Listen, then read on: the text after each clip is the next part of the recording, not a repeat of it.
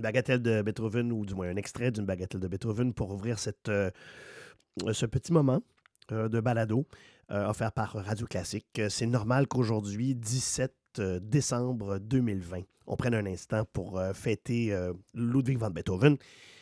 qui a été baptisé aujourd'hui, il y a 250 ans. On ne sait pas exactement quand il est né, probablement le 16 décembre, mais on sait en tout cas qu'il a été baptisé le 17 décembre. Et puis la planète entière célèbre Beethoven. Euh, parce que c'est un des plus grands de tous les temps. Beethoven, euh, artiste de la fin du 18e, euh, contemporain de Mozart jusqu'à un certain point. Mozart est décédé en 1791, donc ils ont passé quand même 21 années en même temps. Mozart était à son paroxysme alors que Beethoven commençait ses études et commençait sa carrière de musicien. Musicien vraiment exceptionnel que ce Beethoven qui va avoir marqué son époque, mais qui va avoir marqué toutes les époques aussi et toute la musique. Euh, c'est la fin des classes aussi euh, pour plusieurs euh, personnes chez nous. c'est une occasion de parler non seulement de Beethoven comme étant un champion de la symphonie, un pianiste absolument extraordinaire, ce qu'il était, hein, mais c'est aussi une occasion de parler de de ses professeurs. Alors, le premier professeur dont euh, on, va parler avant euh, d'écouter de la musique, c'est Franz Ries, euh, qui, est né, qui est mort, pardon, né en 1755, qui est mort en 1846. Ries, qui a été le professeur de violon de Beethoven. Oui, oui, oui, parce que Beethoven a étudié le violon. On pense souvent à lui comme étant un pianiste. il a étudié le violon et ça paraît dans sa musique. D'ailleurs, dans ce moment de musique qu'on va vous proposer, il y a la romance numéro 2 en fa majeur pour violon et orchestre. Euh, de Beethoven qu'on va écouter. Euh, alors, c'est un de ses, de ses, professeurs. Et ça nous permet de nous rappeler que même les plus grands, les plus grands de ce monde, euh, ont aussi besoin, ont besoin d'étudier et ont besoin d'apprendre. Un autre professeur de Beethoven, ça a été Christian Gottlob Nief, qui est né en 1748, mort en 1798. il était parmi les premiers professeurs aussi de Beethoven. Qu'est-ce qu'il lui a enseigné? Il lui a enseigné l'orgue et la composition. Donc, on, on, commence à avoir un portrait. Là. Beethoven a étudié le violon, il a évidemment étudié le piano, en fait le, clavier, parce qu'il jouait du piano forté, euh, et il a aussi étudié l'orgue. Euh, c'est assez difficile de savoir exactement à quel moment euh, Niefe a enseigné à Beethoven, mais probablement que c'est vers l'âge de 9-10 ans, parce que il est arrivé à Bonn, justement, vers la fin des années 1770. Euh, écrivait aussi dans des, euh, dans des magazines musicaux de l'époque, et puis il avait écrit au sujet de Beethoven que s'il continuait comme ça, il allait sans doute être le prochain Mozart. Niefe avait raison. Un autre professeur de Beethoven, c'est Franz Joseph Haydn, euh, un compositeur célèbre à juste titre, écrit, euh, composé une ribambelle de symphonies et puis de toutes sortes de choses. Haydn qui était hautement respecté mais qui a passé une partie de sa vie à Londres. Euh, donc, euh, c'est pour ça qu'il n'était pas toujours en sol euh, germanique. il a enseigné à Beethoven. Qu'est-ce qu'il a enseigné à Beethoven? Il lui a enseigné le contrepoint, ce qui est une chose importante quand même, surtout pour l'époque, parce qu'on vivait encore à l'époque classique de la musique. avec respect des règles de, contrepoint, de fugue, de composition. Il a marqué Beethoven plus que dans ses études de contrepoint parce que Beethoven l'appelait avec affection Papa Haydn. Un autre professeur de Beethoven, Johann Georg Albrechtsberger, qui est né en 1736, mort en 1809, euh, il a enseigné à Beethoven pendant à peu près un an, un an et demi, en 1794, alors que Beethoven avait, euh, euh, dans la jeune vingtaine. et puis, alors lui, c'était véritablement un maître du contrepoint tellement maître du contrepoint, un peu plate dans ses compositions, mais quand même maître du contrepoint. Il fallait euh, il fallait apprendre quand même. Pour, défaire le contrepoint euh, classique euh, pour Beethoven, il fallait évidemment l'apprendre correctement. Et tiens, un autre professeur dont j'aimerais parler de, Beethoven, c'est Antonio Salieri. Salieri qui est célèbre pour sa, la dispute perpétuelle qu'il entretenait avec Mozart. Eh ben, Beethoven a quand même étudié avec Salieri au tout début du 19e siècle, 1800 jusqu'à 1802. qu'est-ce qu'il a, qu'est-ce qu'il a étudié avec Salieri? Ah ben, vous allez être surpris. Il a étudié le chant le chant lyrique, euh, l'opéra. Euh, c'est ce que Salieri a enseigné à Beethoven. Il y a eu peu de contact entre les deux, euh, les deux artistes après. Il faut dire que là, pour vous situer, Beethoven, en 1800-1802, il écrit déjà des œuvres exceptionnelles. C'est, l'époque de la sonate à la lune, c'est après la sonate pathétique qui est écrite en 1798. Alors, c'est déjà un grand compositeur quand il commence à s'intéresser à la voix Il y aura peu d'œuvres vocales. Il y en a, bon, évidemment, tout le monde connaît euh, les derniers extraits de la 9e de Beethoven, mais qui viendra en, 1900, en 1824 euh, avec euh, chœur. Il, y a évidemment la fantaisie chorale, il y a la, la Missa Solemnis. Ça va venir plus tard.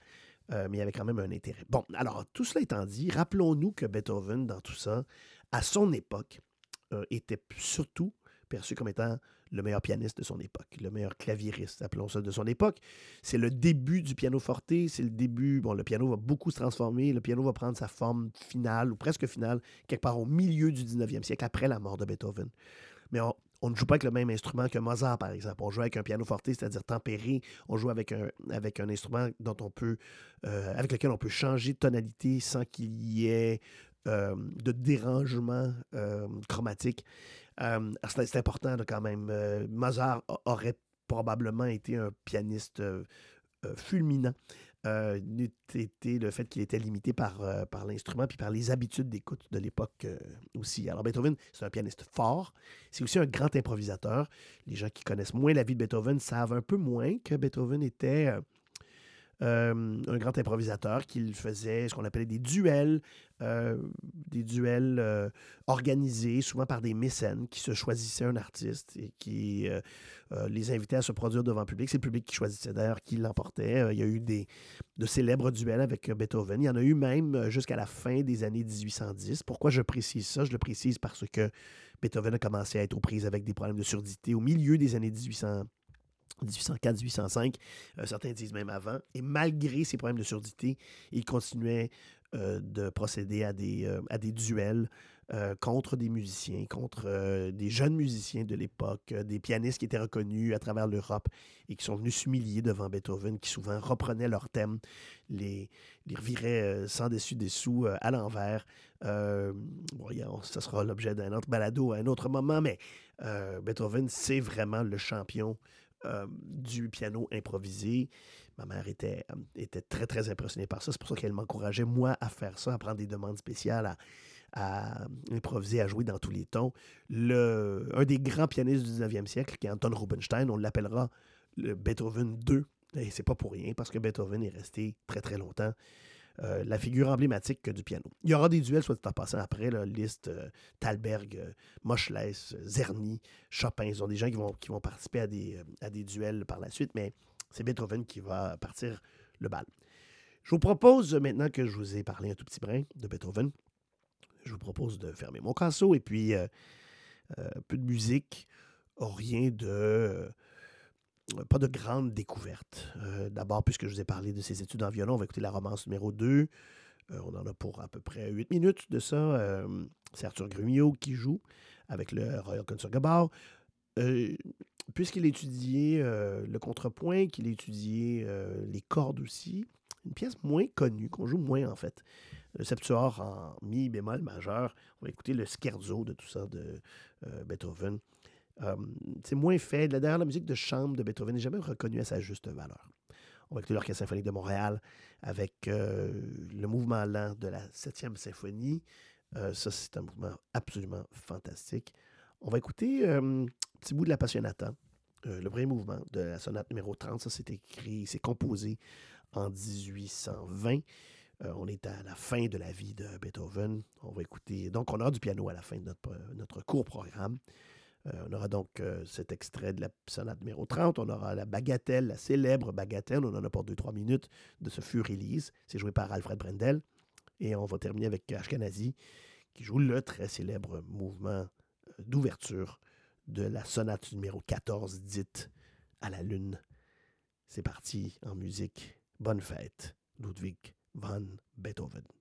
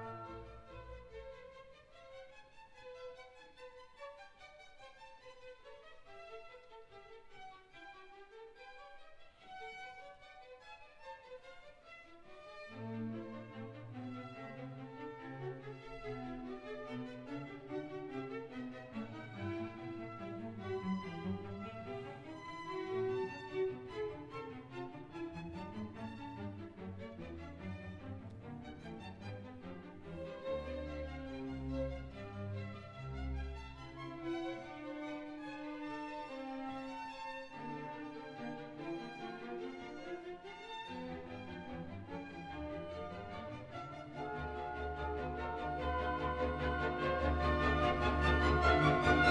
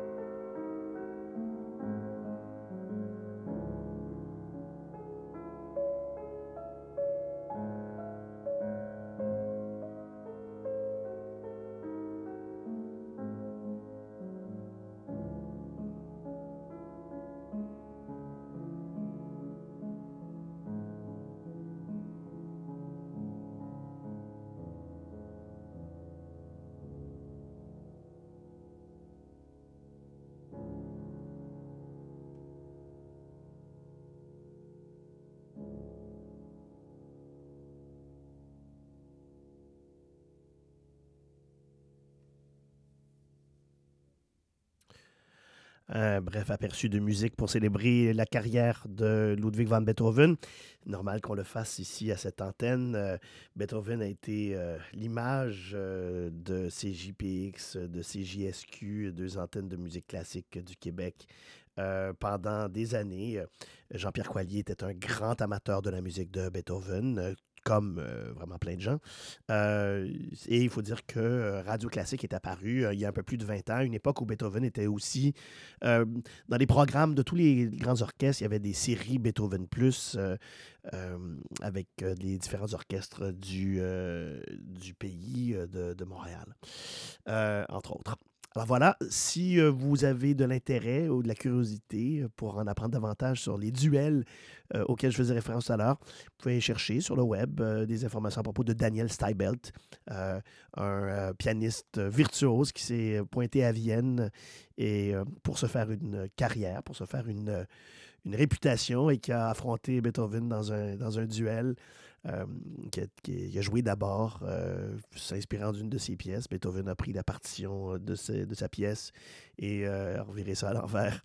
Et il est parti, ce Daniel Steibelt, il est parti humilié en jurant de ne plus jamais mettre les pieds à Vienne. Ça a été pas mal la fin de sa glorieuse carrière. Si ça vous intéresse, ben, vous pouvez faire des recherches là-dessus. Vous pouvez aussi, si vous le voulez, lire le le roman, un excellent roman qui s'appelle La vie de Liszt est un roman. Un magnifique bouquin que vous allez trouver euh, facilement, qui raconte un peu l'histoire des pianistes du 19e siècle et de ces duels qui étaient quand même assez, euh, assez fréquents. Merci de nous avoir écoutés. On se retrouve euh, très bientôt à Radio Classique.